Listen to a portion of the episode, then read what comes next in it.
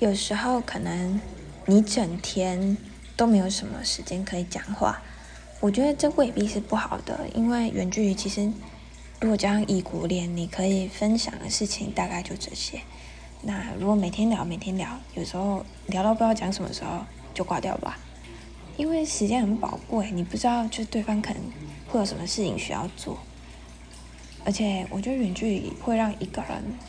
成长跟独立，因为你会被迫独立，这没有什么不好。主要是你要勇敢说出自己的想法，因为他没办法看到你，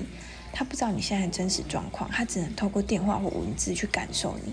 那文字的话是没有温度、没有感情的，有时候你可能就真的打哦之类的，对方可能就会胡思乱想。所以有时候，其实你可以更真实的说出你的想法，让对方可以更了解你。那我觉得。